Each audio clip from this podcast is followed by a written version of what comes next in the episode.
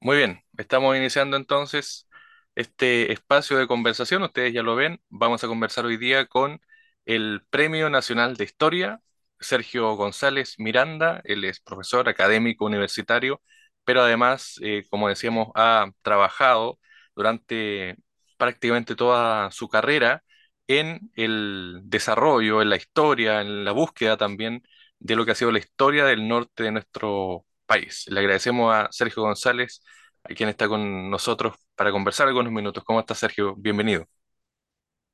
Muy bien, muchas gracias Armando por, por esta invitación. Así que encantado de compartir con ustedes. Bueno, Sergio, antes de, de comenzar ya de lleno a lo que ha sido su trayectoria, me gustaría saber, eh, usted nació en Iquique, de hecho es nortino. ¿Cómo fue esa infancia y qué lo motivó también a estudiar de historia eh, y luego sociología? Eh, bueno, sí, efectivamente soy, soy quiqueño. eh, nací en el, en el hospital tradicional, eh, en, la maternidad antigua, que creo que ahora es, es, eh, es, eh, monumento nacional, junto con, con- la capilla que hay ahí en, Iquique. Así que para que vean lo antiguo que soy.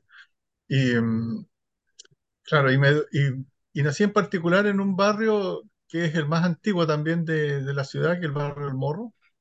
Eh, eso lo comparto con otro premio nacional que es Lautaro Núñez, que es arqueólogo, ¿no? Y, y curiosamente le, le doy una primicia que este año vamos a publicar un libro sobre nuestro barrio. Eh, así que el libro ya está, ya está listo en su fase de borrador. Así que este año de seguro lo tendremos editado. Y bueno, desde Iquique me fui a, a Santiago a estudiar sociología en la Universidad de Chile. Eh, ese fue mi, esa fue mi trayectoria, digamos, inicial, para después de un largo recorrido llegar llegar a la historia. Y eh, a propósito de lo que se conmemora este 21 de mayo, usted es iquiqueño o- de- y por lo tanto en Chile está muy arraigado todavía esta tradición de, lo que ha sido este conflicto entre Chile, Perú, Bolivia y, además también todo lo que, lo que está dentro de, esta historia, de este eh, inconsciente colectivo que Prat, Iquique, todo lo que transformó la historia de nuestro país desde 1879. ¿Cómo se vivía también en Iquique eso? ¿Cómo lo vivió usted de niño? Y además, ¿cómo era eh, ser parte de un lugar histórico de nuestro país por, por la relación de los hechos que se vivieron ahí? Bueno, este domingo 21 se, se conmemora, ¿cierto? Eh, mañana, ¿no? Eh, el combate naval de Iquique.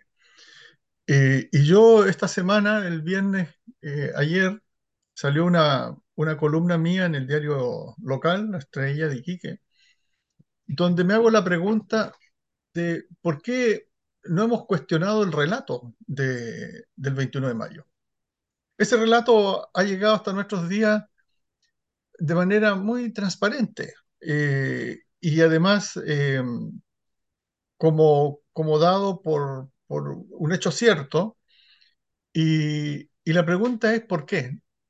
¿Por qué ha habido ese consenso en torno a, ese relato? ¿Mm? Y, creo que uno de los factores, puede no ser el único, es por la fuente que, lo, que generó el relato. ¿Mm? Y sobre esa fuente no, no, no nos hemos hecho la pregunta, o, por lo menos no de manera persistente. Sin duda, claro, hay gente que, que, que, lo- que se la ha hecho, ¿no? Y, y- y puede haber escrito sobre eso.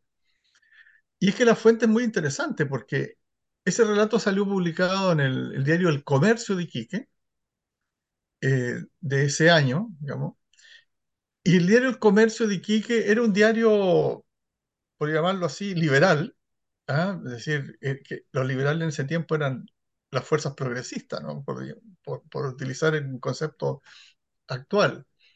Era, eh, sus fundadores y sus redactores principales eran Guillermo Billinghurst, que, fue todo un personaje muy progresista en, en Perú y también en Tarapacá y influyó también mucho en Chile. Fue vicepresidente del Perú, fue alcalde de Lima, fue presidente de la República.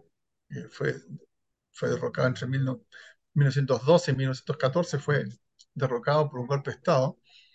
Un hombre que podemos asimilarlo muy parecido a Alessandri, Alessandri di Palma, digamos, al, primer Alessandri, ¿eh? Eh, muy cercano a los movimientos obreros, en fin, o mutualistas, eh, Billinghurst. Y su amigo y compañero de redacción era Modesto Molina. Y Modesto Molina es considerado, bueno, Billinghurst es considerado iquiqueño, aunque haya nacido en Arica, pero llegó muy niñito a Iquique, entonces es considerado iquiqueño. Y Modesto Molina nació en Tacna, ¿no? Eh, y en Tacna, con la guerra regresa a Tacna, y en Tacna eh, es considerado el, patriarca de las letras tacneñas, ¿ah? eh, un gran poeta, gran escritor. E incluso el himno de Tacna fue escrito por él. Y también escribió muchísimas obras, en fin, es, un, es un personaje muy bien considerados, ¿no? En, términos, hay una escuela que lleva su nombre en Tacna, en fin. ¿Y por qué lo omitimos, no? Eh, y, y, estas personas, tanto Billingham como, como Modesto Molina, eh, se caracterizaron por ser muy críticos al gobierno de Manuel Pardo de la época eh, y en lucha por, por, por los intereses provinciales, digamos, ¿no? Esta lucha permanente que nosotros tenemos, tanto ustedes allá en el sur como nosotros aquí en el norte, contra el centralismo. ¿no? Ellos lo vivían también en esa época, en contra del centralismo limeño. Y, y eso significó que los persiguieran. ¿no? Billinghurst, de hecho, eh, pasaba tiempo en Chile, pues tenía vínculos con Chile. ¿no? Eh, y, y, Molina, recuerdo que en una de sus persecuciones arrancó a, a Bolivia, en fin. Eh, entonces eran, eran periodistas muy modernos, muy adelantados a su época, ¿no? Eh, y él hace un relato objetivo, o dentro de lo que se entiende por objetividad en el periodismo, basado en los hechos. Y, y ese relato él, es la base, digamos, de lo que no ha llegado hasta ahora respecto a, a Pratt, los sucesos, su figura. Y entonces escribo este, este, este, esta columna para rescatar la figura de Modesto Molina, ¿no? Em, claro, y Pratt con el tiempo, bueno, William Sater dice que se transformó en un santo secular. La verdad es que yo, yo no diría que un santo secular, sino que es más bien, él representó un etos, es decir, un, un conjunto de valores seculares. ¿ah? El concepto de santo no me parece apropiado, porque él pienso yo que, que, tiene una figura que no, se, que no tiene por qué asociarse a lo sacro, sino que a la civilidad. Él era un abogado, además de, militar, ¿no? de marino, un abogado, un abogado que fue muy, muy reconocido por su acción social, su preocupación eh, tan humana, ¿cierto? En, en, ese momento trágico previo, ¿no? Cuando pregunta, ¿almorzó la gente? Eso lo rescata mucho el poeta el gran poeta del norte, Andrés Sabela. Entonces, la, la, figura de, de, de, Prat comienza a agrandarse y solo, yo diría, equivalente a la de O'Higgins, ¿eh? que también es un personaje asociado con Perú. ¿eh? Es curioso, ¿no?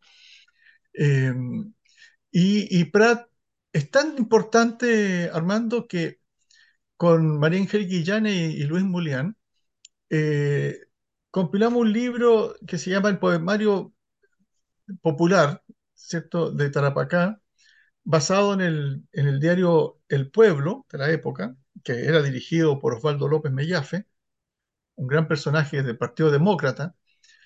Y en ese, en ese diario se publicaban, se publicaba mucha poesía obrera. Los obreros me enviaban poesía de distintas partes de las oficinas salitreras de hecho, en ese, en ese diario, en el año 1908, se publica el, el famoso, que hoy día se conoce como Canto a la Pampa, ¿no? De Francisco Besoa. Eh, y en realidad no se llamaba exactamente así, pero um, Canto a la Pampa, la Tierra Triste, ¿no?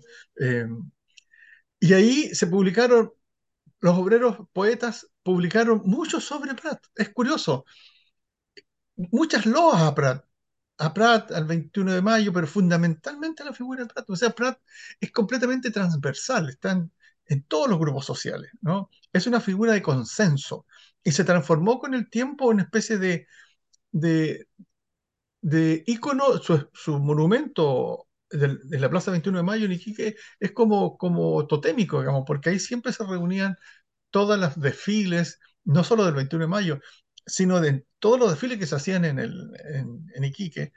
Y, y por tanto, eh, usted me preguntaba cómo lo viví cuando niño. Claro, yo desfilé todo el tiempo que fui estudiante de, de enseñanza básica y media, eh, los 21 de mayo. Eso, eso era algo que no se podía imaginar no hacerlo, ¿no? Eh, y se hacía con, de hecho, las bandas de los colegios, que se, conocen entre comillas como bandas de guerra, pero en realidad son, son bandas estudiantiles, eh, era un orgullo formar parte de una banda, ¿no? Eh, y, y, gente que, que, era de los más distintos grupos políticos, hay gente de, izquierda, de centro derecha y fundamentalmente, bueno, más de izquierda, y iría aprovechaban de tocar el tambor ahí, ¿no? Eh, así que Prat, sin duda, que, bueno, y la principal avenida de Iquique, ¿no? Por, por otras razones, se llama Avenida Arturo Prat, que cruza toda la ciudad de sur a, norte, ¿no? Por, orillando, ¿no? El puerto. Y en, medio de, de todo eso se viene a Santiago, Sergio González estudia em, y se interesa también, bueno, no sé si es por las raíces, por la tradición, por las vivencias personales, en explorar todo este norte. Eh, usted hablaba de la poesía, hablaba también de las oficinas salitreras, eh, recopiló también documentos eh, propios de la oficina salitrera, también de la relación entre Chile, Perú y Bolivia, en una zona que era peruana, que era boliviana eh, ¿y cómo, cómo influ- influyó lo personal, por así decirlo? Esa es la pregunta, en todo este trabajo que lo llevó a, a realizar toda una investigación del norte de Chile. Claro, yo volví a, Iquique, no estaba mucho en mis planes volver, pero siempre Iquique tira mucho, entonces pensé volver exclusivamente a hacer una tesis de maestría. Yo, yo hice en la Universidad Católica el magíster en, en desarrollo urbano y regional, y entonces viajé a Iquique a hacer mi tesis de maestría, pensando en estudiar la zona franca, en fin, y pensando en este, en, este objetivo.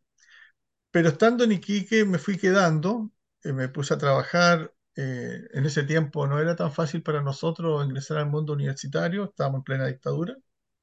eh, y, eh, y fue muy atractivo. De, mm, me di cuenta de que era imposible estudiar la región, que era lo que a mí me interesaba. O sea, eh, por eso que, por eso que era, era importante el tema de la, a mí de- de- del estudio de la, de la región, por haber, haberme especializado en, justamente en estudios regionales, sin comprender la historia de la región. Y la historia de la región era imposible de comprenderla sin estudiar el mundo del salitre. El salitre había marcado profundamente. De hecho, de hecho, yo diría que Iquique existe como Pisagua y otro, pero pensemos en Iquique. Iquique existe por el salitre. En realidad, el, ciclo minero de, especialmente Guantajaya, que está muy cerca de Iquique, en realidad Iquique no era lo relevante. Era, en Guantajaya está el pueblo de Guantajaya, pero Guantajaya miraba hacia el interior, digamos, miraba hacia Oruro, por ejemplo. Muchos de, los, flujos de Guantajaya iban a Chuquisaca, ¿no? Eh, y, eh, y por eso que Iquique, cuando, cuando está aquí Antonio Bryan, incluso cuando llega el 35 Darwin, era, un, era una, una aldea muy pequeña, de, de unas 100 casas, eh, que era realmente muy pequeña, ¿no? Eh, ¿dónde se genera el, el, crecimiento, el boom de Iquique, que, que como no tiene agua, siempre tenía el riesgo de desaparecer? Fue con, el- con las exportaciones de salitre y eso se inicia, ¿cierto?, en la década del 30, pero aún así todavía es débil. Y recién en la década del 50 se puede decir que comienza esto ya a tomar carácter más urbano, ¿no? Eh, y a propósito de- del libro que, que estaba escribiendo con Lautaro, eh, he podido demostrar que, que, en, que la década del 50 ya comienzan a instalarse solares, ¿no?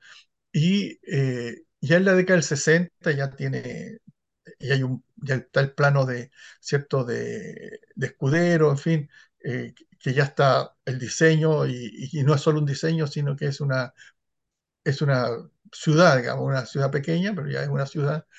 Y en la década del 70 se produce el gran boom del salitre, el, especialmente en el 70, el 74, el boom salitrero, y ya eh, estamos hablando de que incluso son miles de, de, chilenos que llegan a Tarapacá, particularmente a Iquique, a trabajar en el mundo del salitre, también a los ferrocarriles.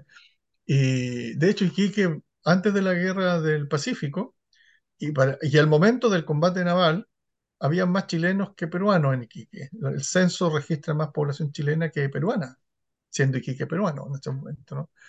Y, y, claro, y luego el gran, la gran expansión salitrera en, del, hasta 1900, hasta fines de la Primera Guerra Mundial.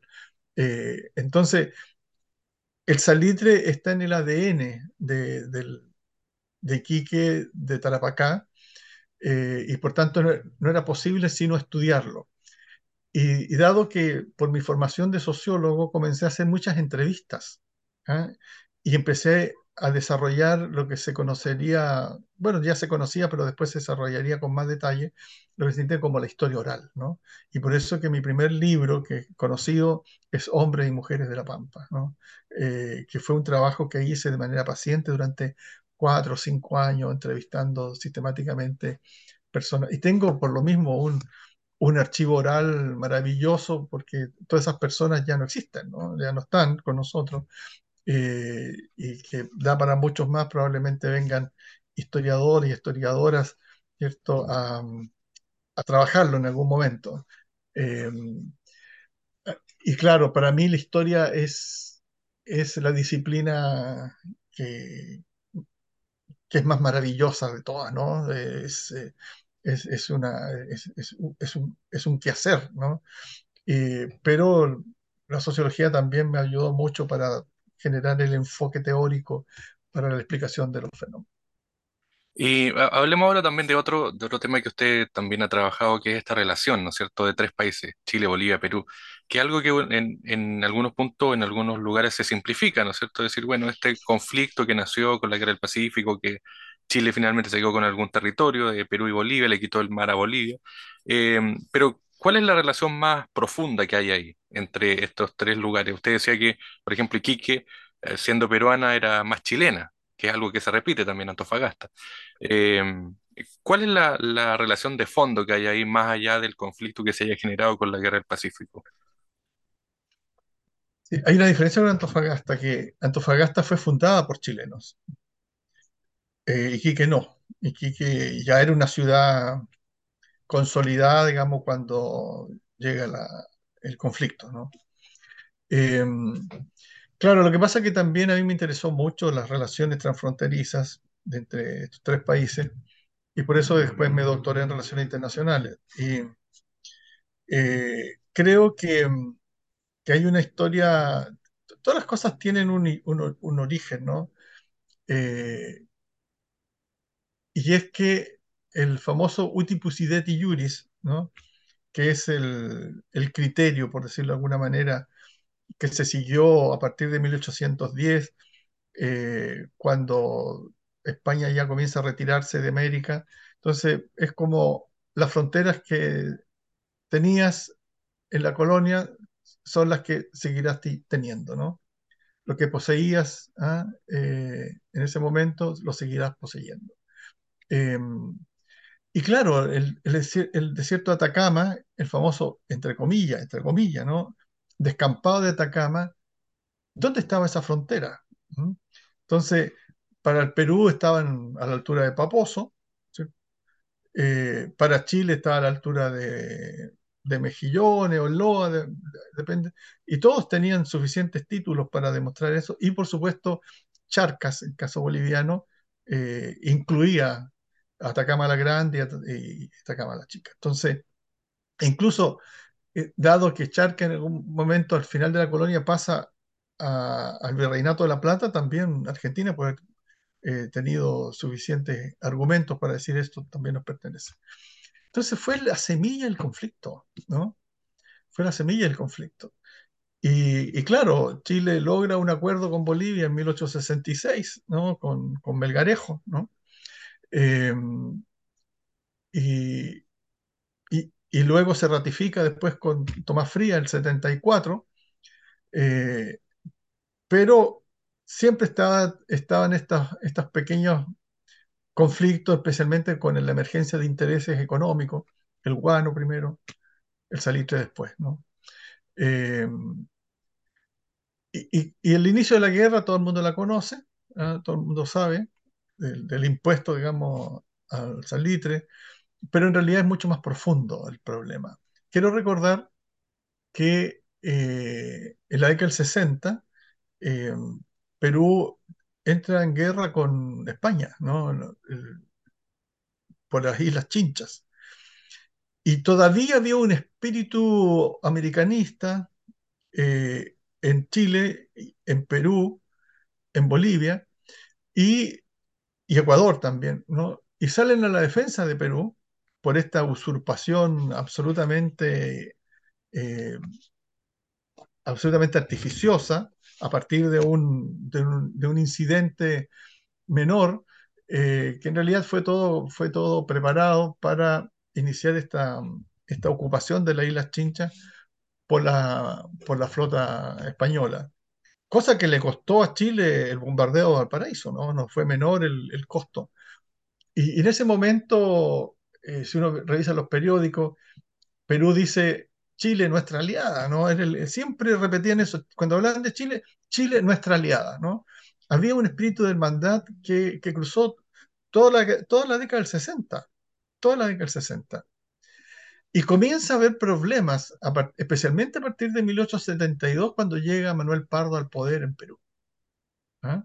A pesar de que Manuel Pardo, siempre que salía al exilio, por alguna razón, venía a Chile y, y, era muy amigo, amigo, de hecho llegaba a la casa de él, ¿cierto?, de Benjamín Vicuña Maquena, quien escribe la corona fúnebre a la muerte de, de Pardo cuando es asesinado. ¿eh? Y después dice, en realidad, yo no me, yo no lo hubiese escrito si hubiese sabido ¿eh? qué es lo que había llevado en manos Pardo a propósito del tratado secreto.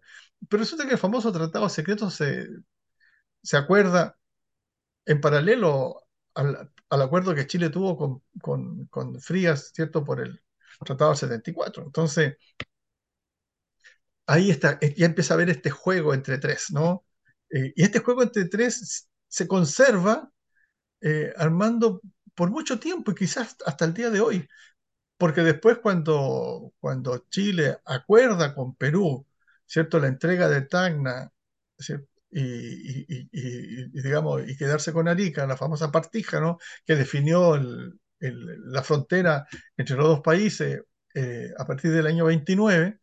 En realidad, para llegar a eso hubo un largo recorrido que se inició con un, con un litigio que, que, presentó Perú en la Liga de las Naciones y que después rebotó, estamos hablando del año 20, que después rebotó al, al, al árbitro arbitrador que Estados Unidos es llamada Convenciones de Washington, ¿cierto? Y ese proceso que acompaña a Estados Unidos llega eh, al acuerdo entre, ¿cierto? Le, Leguía con, en ese tiempo estaba Ibáñez del Campo, ¿cierto? Al acuerdo del 29. Pero Bolivia insistió permanentemente estar incorporado en, ese, en, esas, en esas negociaciones, digamos, que se conocen como las conferencias de Washington.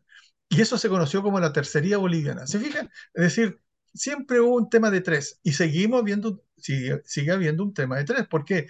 Porque el, el, el, en el, el, digamos, el tratado del 29, ¿cierto? Tiene la cláusula complementaria eh, el articulado que señala que si Chile o Perú quieren entregarle a una tercera potencia territorios que fueron de Tacna o de Arica, tiene que acordar con el otro. Es decir, si Chile quisiera entregarle esta famosa franja norte de Arica, o en la, al, ¿cierto? en la frontera que, que, ¿cierto? que va aledaña a, a la línea de la Concordia, a Bolivia, tiene que hacerle consulta a Perú, cosa que se hizo del famoso acuerdo de Charaña.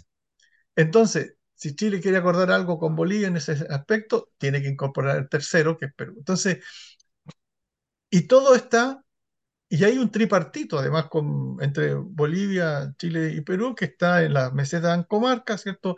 Que es el hito 40 con, de entre Chile y Perú, y, y, el hito 5 entre Bolivia y Chile. Entonces, ese hito, que es un trifinio que está marcado ahí, ¿cierto? Lo que nosotros conocemos como Visviri, y Perú lo conoce como Ancomarca, y Bolivia lo conoce como Charaña, y es curioso y interesante porque además son tres comunidades indígenas, aymara, ¿cierto? Que viven la vida cotidiana de manera muy normal y se reúnen cada 15 días en una feria, ¿no?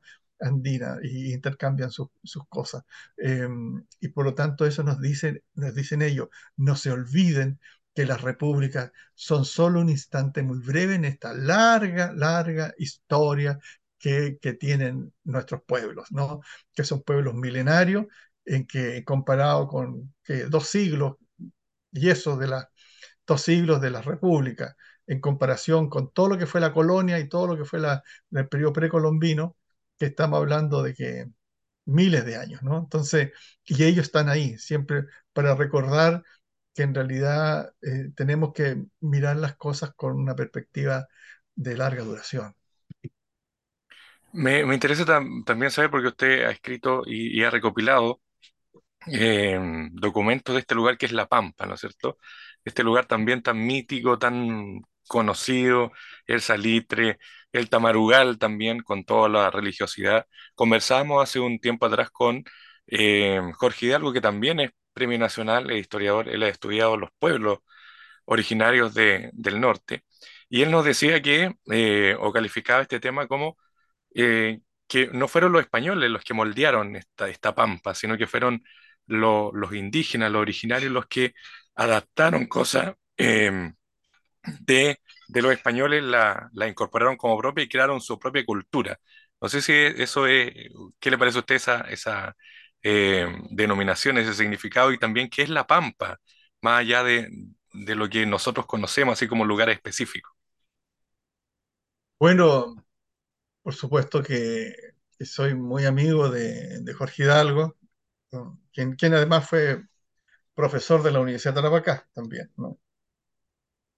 Eh, bueno, Jorge tiene razón, eh, pero yo agregaría algo más, porque yo he estado trabajando las... eh, eh, acabo de, de publicar un libro que se llama Voces desde la Arena, eh, que se refiere a mujeres que fueron propietarias de oficinas salitreras. ¿ah? En realidad siempre vemos el mundo del salitre como un mundo de hombres, ¿no? Y si lo vemos desde el punto de vista de los dueños de las oficinas, tan- con mayor razón, digamos, ¿no? Más masculino esto. Sin embargo, pude descubrir que hubo mu- muchas mujeres que fueron propietarias de oficinas salitreras y claro, estaban muy ocultas porque incluso en las referencias de las oficinas le cambiaban los nombres. Yo no diría que con intencionalidad, sino que la gente no se imaginaba que era una mujer. Por ejemplo, eh, de, la, de- de la oficina eh, Candelaria, a veces Candelaria de Carpio, entonces aparece Ercilio Carpio, en realidad era Ercilia. ¿ah? Por ejemplo, aparece el, el Candelaria, eh, hay, una, hay otra Candelaria que es la Candelaria, digamos así como de Santo, hay varias oficinas de, mm, de Soto, ¿no? Y en realidad de, de Soto Díaz. Y Soto Díaz en realidad era el esposo de Felicidad Castilla, quien era la hermana menor de, del famoso, ¿cierto? Ramón Castilla Marquesado, que fue dos veces presidente del Perú, tarapaqueño. Eh, y Felicidad Castilla, ella fue la que compró esa oficina. ¿ah? Se la compró además a otra mujer. eh, y, eh, y esta, eh, lo que pasa es que los trámites, las mujeres a veces no sabían, no sabían firmar. Entonces, entonces los esposos que solían saber leer, escribir, firmar, las, las eh, representaban. Entonces, y él dice, dice, vengo en representación de mi esposa Felicidad Castilla, la dueña de la oficina. ¿Ah? Pero sin embargo, los burócratas, los funcionarios le ponen, ¿cierto?, de Soto, eh, la, oficina. Entonces, y así, son muchas, ¿no? Algunas sabíamos que había mujeres, no, no ignoráramos que había, que hubo mujeres eh, dueñas de oficinas salitreras, pero eran contadas con los dedos de una mano. Y eso, ¿no? Pero encontré muchas. ¿ah? Y, pero además encontré, eh, analizando las familias, las redes de parentesco, además que eran, en realidad los dueños eran siempre familias, eh, cateaban en familias, eh, las propiedades eran familiares, eh, eran familias. Y esta red de parentesco voy descubriendo que son redes mestizas, la gran mayoría. Entonces comienzan a aparecer apellidos indígenas, ¿ah? Olcay, son apellidos además muy tarapaqueños, ¿no? Que los Caucotos, eh, Aduvire, Ayavire, eh, en fin, eh, hay muchos apellidos y claro, eh, y analizando los trabajos hechos por los colegas en el periodo colonial, son los mismos apellidos de los caciques, ¿no? Entonces, hubo una élite, una élite indígena que se mezcló muy tempranamente con, con los españoles que llegan. ¿ah? Eh, y por tanto, la transferencia de saberes y conocimientos eh, se produce en estas comarcas en- que se radican en los valles interiores. ¿ah? Porque la costa era muy poco valorada, digamos, falta de agua, más inhóspita, en fin. En cambio, los valles que, eran, que, que tenían agua, ¿cierto? Por los ríos superficiales, eh, como Cibaya, como Camiña, ¿cierto? Como los oasis, como Pica Matilla, Quisma, ¿cierto? Las zonas de Tamarugal, como La Tirana, qué sé yo, quebradas más al sur, como Guatacondo, eran los lugares que prefirieron, ¿no? Y ahí, ¿cierto? Estaba la población, previamente la población indígena. Entonces, estamos hablando de una sociedad una sociedad pluricultural mestiza, ¿no? Eh, eso fue lo que caracterizó al, al Tarapacá tradicional y ellos fueron tanto los que trabajaron la minería de la plata, primero, y después cuando esta decae, se van a catear el desierto. Y ellos son los que dominan el desierto y lo ocupan, lo habitan, ¿no? Eh, que hubo poblaciones indígenas antes que ocuparon el desierto, Claro que sí, digamos. Bueno, Calogero Santoro demuestra que 12.000 años tiene, ¿cierto? El, eh, la zona de, en la zona de Huatacondo, ¿cierto? Que, ahí está este, este poblado que ellos, que ellos encon- encontraron eh, en la quebrada de Maní o Manín, ¿no? Pero pero claro, siempre asociado a cursos de agua. Pero este desierto más seco, en realidad fue en el periodo salitrero donde se domina y comienzan a construir pozos, ¿ah? porque era obligatorio, además por ordenanza minera, la construcción de pozos. No era fácil, no fue nada fácil. Y sobre ese esfuerzo enorme que hicieron, luego llegan los, eh, los capitalistas, digamos, con sus recursos desde empresarios extranjeros, que, que habilitan primero, compran después, qué sé yo, y, también se, se unen. ¿ah? Muchos de los extranjeros que llegan con menos recursos, comerciantes, en fin, se casan con las mujeres de estas familias eh, eh, tradicionales y ahí surge también el, esta sociedad salitrera en el mundo de la pampa. Y luego llegan los obreros, llegan los trabajadores de, distintas partes, tanto de Bolivia como del noroeste argentino y por supuesto de Chile, ¿no? Y también desde el extranjero llegan, ¿cierto? De, de- Asia, de Europa y, y- toda esta épica, é- épica del movimiento obrero nace allí, ¿no? Eh, creo que eso hace de que Tarapacá, posteriormente Antofagasta, sean regiones tan maravillosas para, desde el punto de vista del, historiador, tanto en el plano de la perspectiva macro, como, que es lo que estoy haciendo ahora, desde la perspectiva de la microhistoria. Me interesa también, eh, saber, eh, Sergio, y que nos explique, porque yo buscando la biografía de Sergio González me encontré con un término que es bastante interesante, pero que no es tan masivo, que son las ligas patrióticas, que es un, término también político que se da en Chile y en otros lugares de América y que yo diría no, no está tan desarrollado. Usted sí lo, lo, encontró, lo desarrolló, lo investigó. Que, me gustaría que nos explicara qué son las ligas patrióticas y cuál fue la influencia también en diferentes puntos de América. Bueno, fue un capítulo que que no hubiese querido escribir. Eh, pero los historiadores tenemos que, nos cogemos a veces eh, los temas. Los temas llegan, están ahí y no podemos eh, ser caballos tuertos, ¿no? Y, ver solo con un ojo, cosa que es muy común. ¿eh? Eh, las ligas patrióticas surgieron a partir del centenario de la República, hace 1910. ¿eh? a propósito de...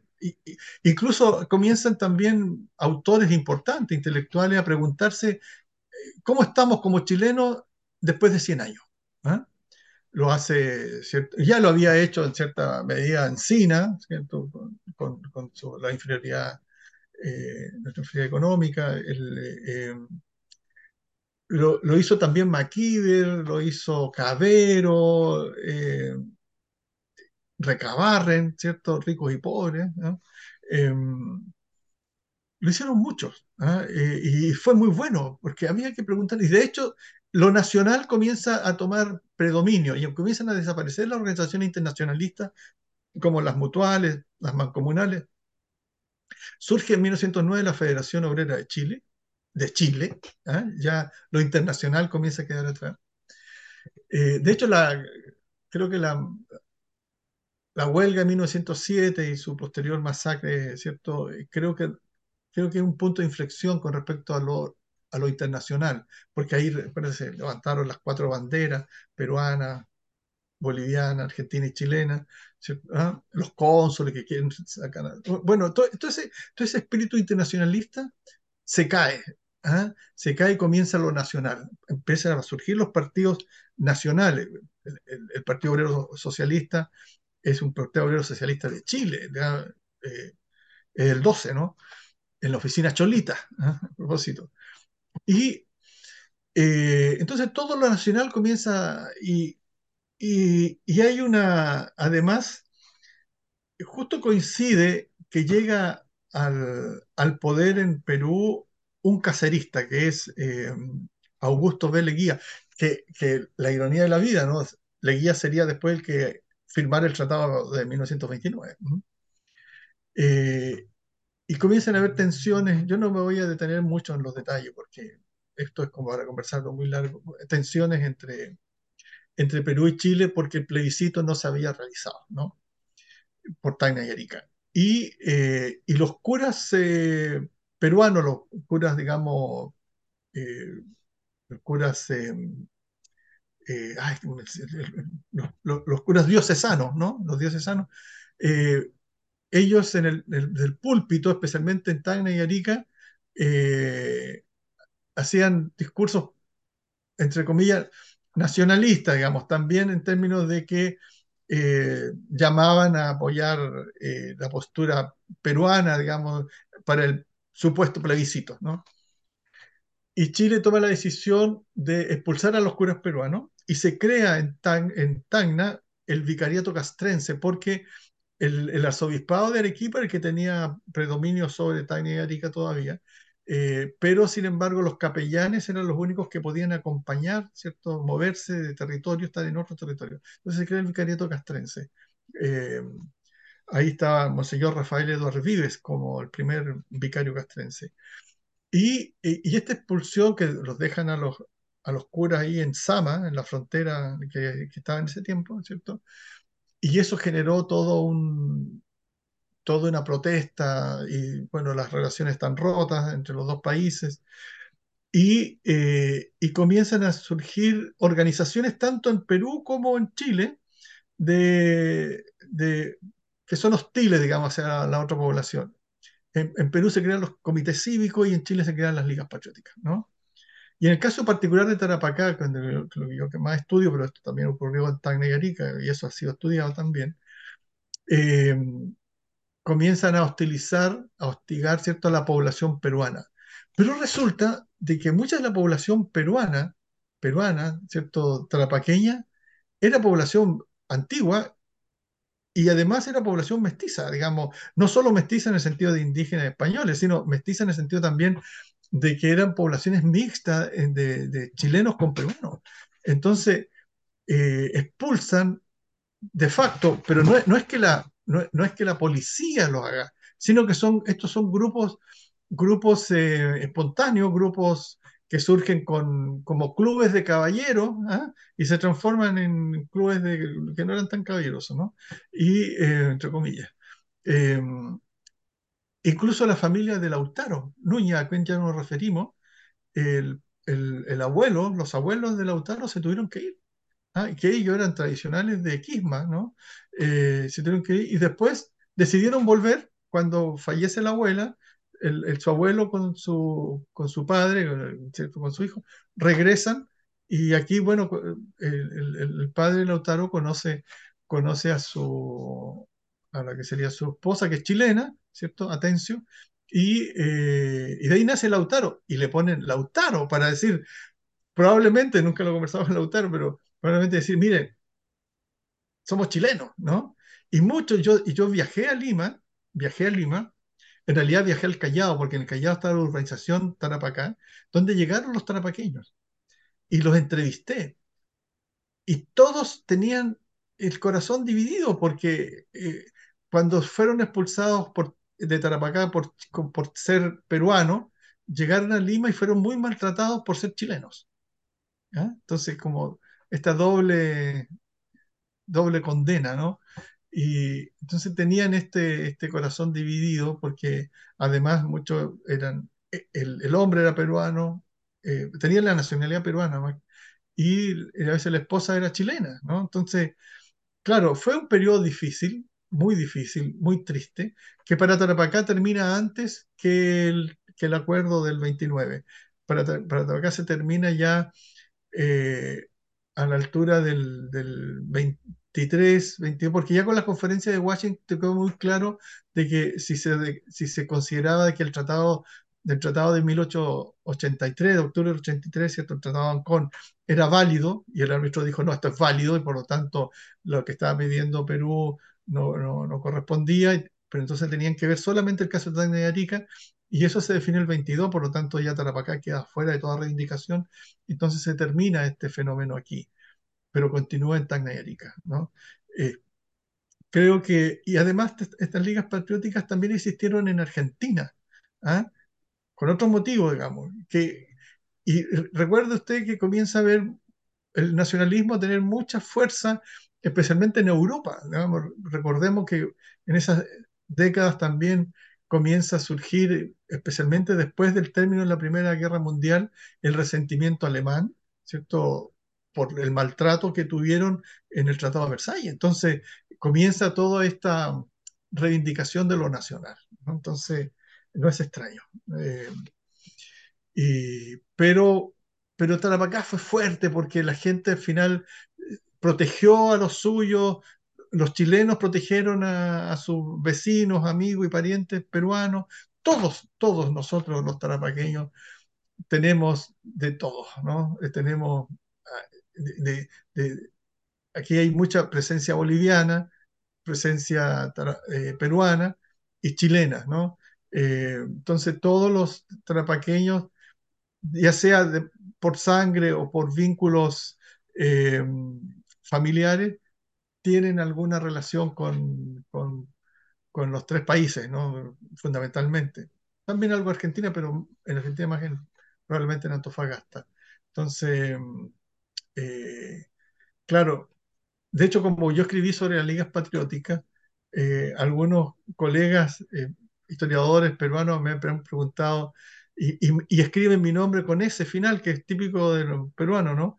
Y me preguntan si yo tengo alguna, alguna sangre peruana, además como soy moreno, en fin.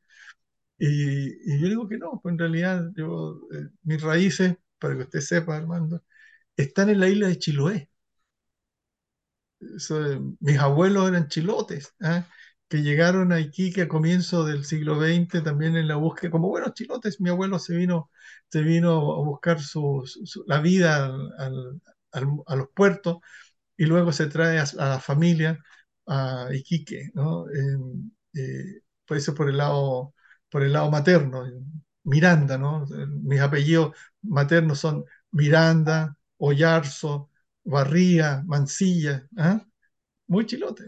Y por el lado paterno, mis raíces están allá por, por- mi padre nació en, en- un pueblo que, que casi se quemó ahora, que se llama Nacimiento, ¿no?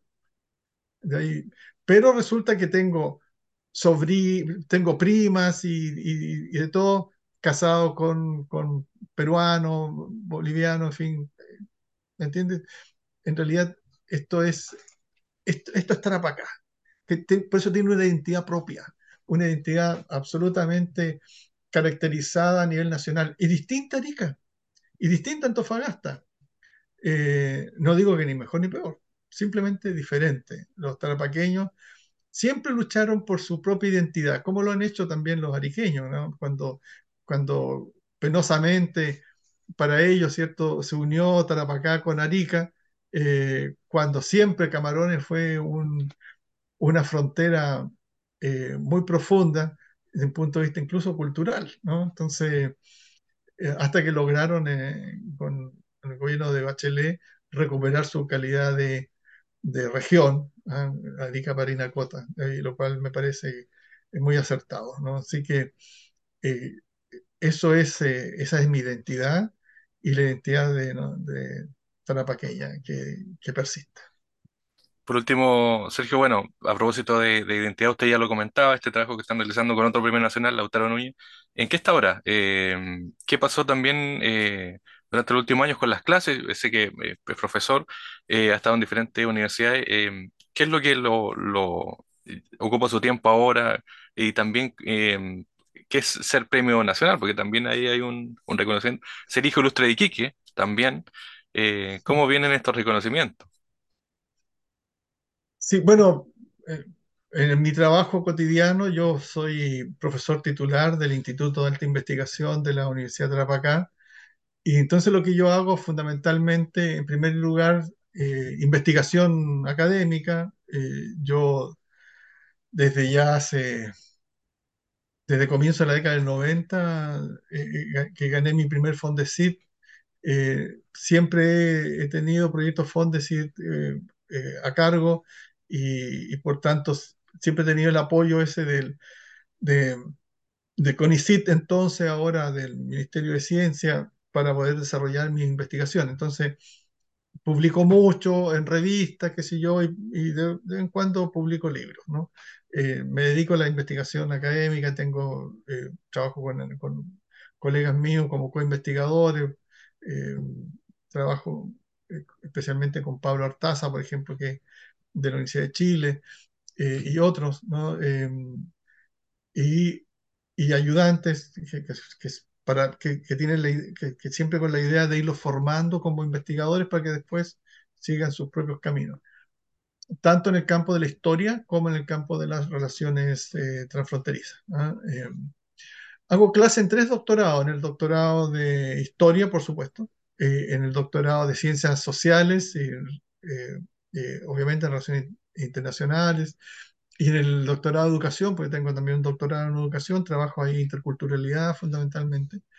Y, y, y me dedico mucho a, a realizar actividades de, de, vinculación con el medio. Por ejemplo, ahora aprovecho de contarles que estoy organizando el decimosexto encuentro de historiadores cientistas sociales chilenos-bolivianos que se había suspendido en el año 2018, producto de la, de la demanda cierto, boliviana por los derechos expectaticios, eh, y ahí afectó nuestro quehacer académico y bueno, ahora lo retomamos en noviembre para ver este gran encuentro. Hay mucho interés por parte de los colegas de Bolivia. Yo, yo sigo un integracionista eh, absolutamente convencido. He trabajado mucho por, por la integración de Chile con Perú, formo parte del grupo Generación de Diálogo, publiqué, he publicado dos libros respecto a este tema, la historia que nos unen, ¿cierto? Con el historiador peruano Daniel Parodi.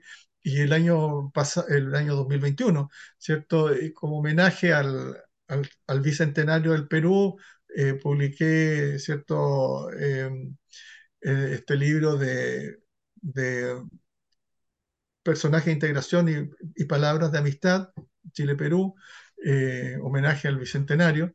Eh, y con, con, Bolivia igualmente, formado, eh, formado parte de esta, de esta organización y, publicado eh, mucho con, especialmente yo escribía con, con Gustavo Rodríguez Ostre, que falleció hace poco, el historiador cochabambino. Entonces, eh, mi propósito de vida, entre otros, ha sido también luchar por la integración y no por el conflicto de Chile con, con, con sus países hermanos, no vecinos, sino los países hermanos, especialmente Bolivia y, y Perú. Y, y, claro, como Premio Nacional de Historia, creo que cosas como esas son las que me competen hacer. ¿ah? Estar al servicio de, de, de, mi país y al servicio de, de, de mi región. Así que yo, yo soy un agradecido de la vida y el que más le agradezco, por cierto, es eh, a mi propia comunidad. Muy bien, pues Sergio González Miranda, Premio Nacional de Historia, hijo ilustre de Iquique, además eh, en una fecha donde se va a conmemorar un nuevo aniversario de, esta gesta histórica, heroica de, de Arturo Prat, eh, como es el combate naval de Iquique. Sergio González, muchas gracias por el tiempo, éxito en este trabajo, éxito también en, el, en la publicación con Lautaro Núñez y, y, bueno, gracias por conversar algunos minutos con, con nuestro programa. Gracias Armando, muchos saludos por allá, eh, que espero que nos, que nos veamos en algún momento para, para compartir eh, ya cara a cara eh, estas inquietudes por, por nuestra historia. Y bueno, espero que mañana sea un día tan lindo como siempre fueron los 21 de mayo en, en, en Iquique, que nuestros padres no, nos compraban la tenida del año para lucirla ese día. Era el evento y, del año. Era el evento del año. Yo tengo algunas fotos ahí con la banderita y con, con, lo, con la ropa nueva ¿eh? y los zapatos nuevos. Así que era un día muy especial. Así que muchas gracias por la invitación y mucho cariño a todos tus seguidores y seguidoras de, de, de estos podcasts.